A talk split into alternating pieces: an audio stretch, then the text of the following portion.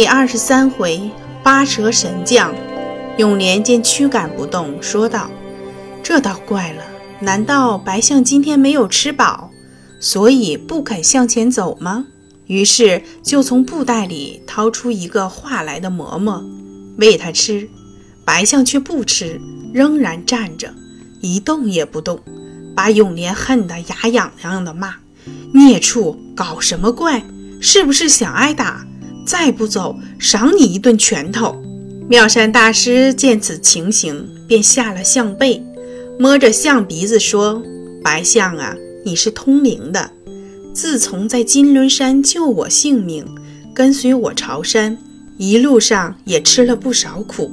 为什么今天马上就要成功了，却发起野性来了呢？”白象听了后，连忙把头摇了几下，表示反对。妙善大师又说：“既然如此，那你不肯前行的原因，大概是这座山不是雪莲峰吧？”白象又摇摇头，可怜他不能说话，不能把不肯走的原因明白地说出来，只是不住地摇头，把妙善大师也弄得莫名其妙。妙善大师又谆谆劝导白象，叫他。不要有始无终，以致功亏一篑。白象似乎领会了他的意思，才点了点头，好像在说：“我不走，并不是我偷懒，只因为前途危险，生怕对你不利。既然主人一定要去，我也顾不了许多了。”妙善大师看他点头肯走，非常高兴，重新上了象背。白象果然缓缓地沿着山路而上，走了五六里路，一阵风吹过，三人也闻到了一股腥秽之气，十分刺鼻，令人作呕。永莲说：“这是什么气味？怎么这么难闻？”妙善大师说：“山林阴森，经过阳光暴晒，潮湿之气必然上腾。”所以有这种气味儿。至于好闻难闻的话，永莲啊，你又说错了。你难道不知道出家人要六根清净？什么是六根？你讲来听听。永莲说：眼、耳、鼻、舌、身、意，就叫做六根。眼为视眼，耳为听根，鼻为嗅根。舌为味根，身为触根，意为念虑之根。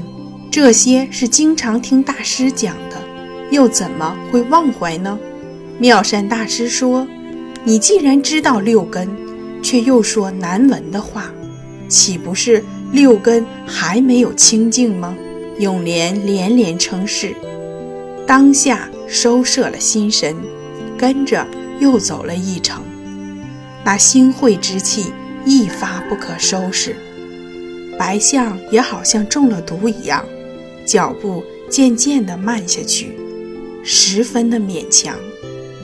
妙善大师觉得奇怪，招呼永年等人停下了脚步，自己也跳下象背，来看白象时，突然凭空呼呼地起了一阵怪风，刮得林木乱颤。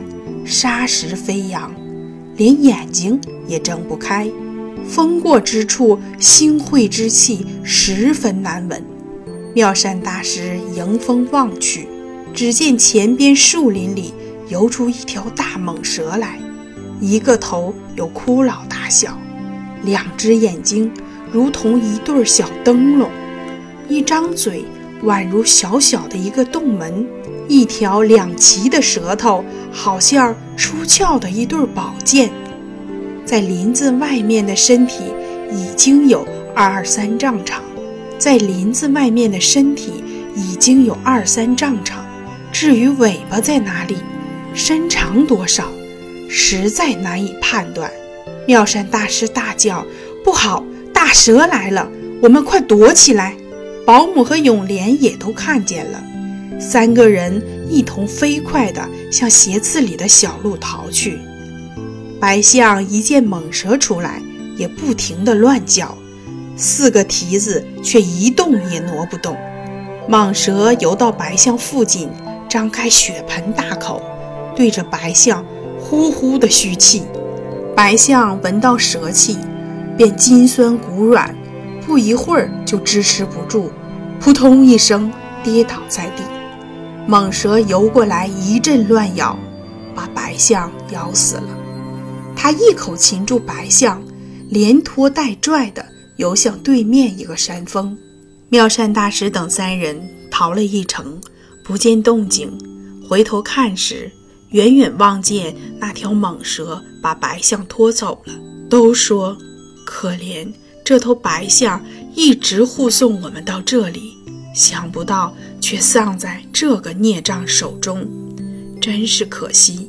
永莲说：“可怜。”他到底还是送了我们这一程，如今看见他被大蛇吃了，却救不了他。保姆说，我们也只好多诵几遍往生咒，使他早登极乐世界，也尽了我们的一片诚心。妙善大师说了声好，于是三个人默诵起往生咒来，同时仍然找路前进。直走到天色昏黑，向下看看，离山下有好几十丈深；再向山顶看，仍然和在平地上仰望没有区别。这许多路好像从来没有走过。当下便找了山崖边一个石洞藏身，跌坐入定。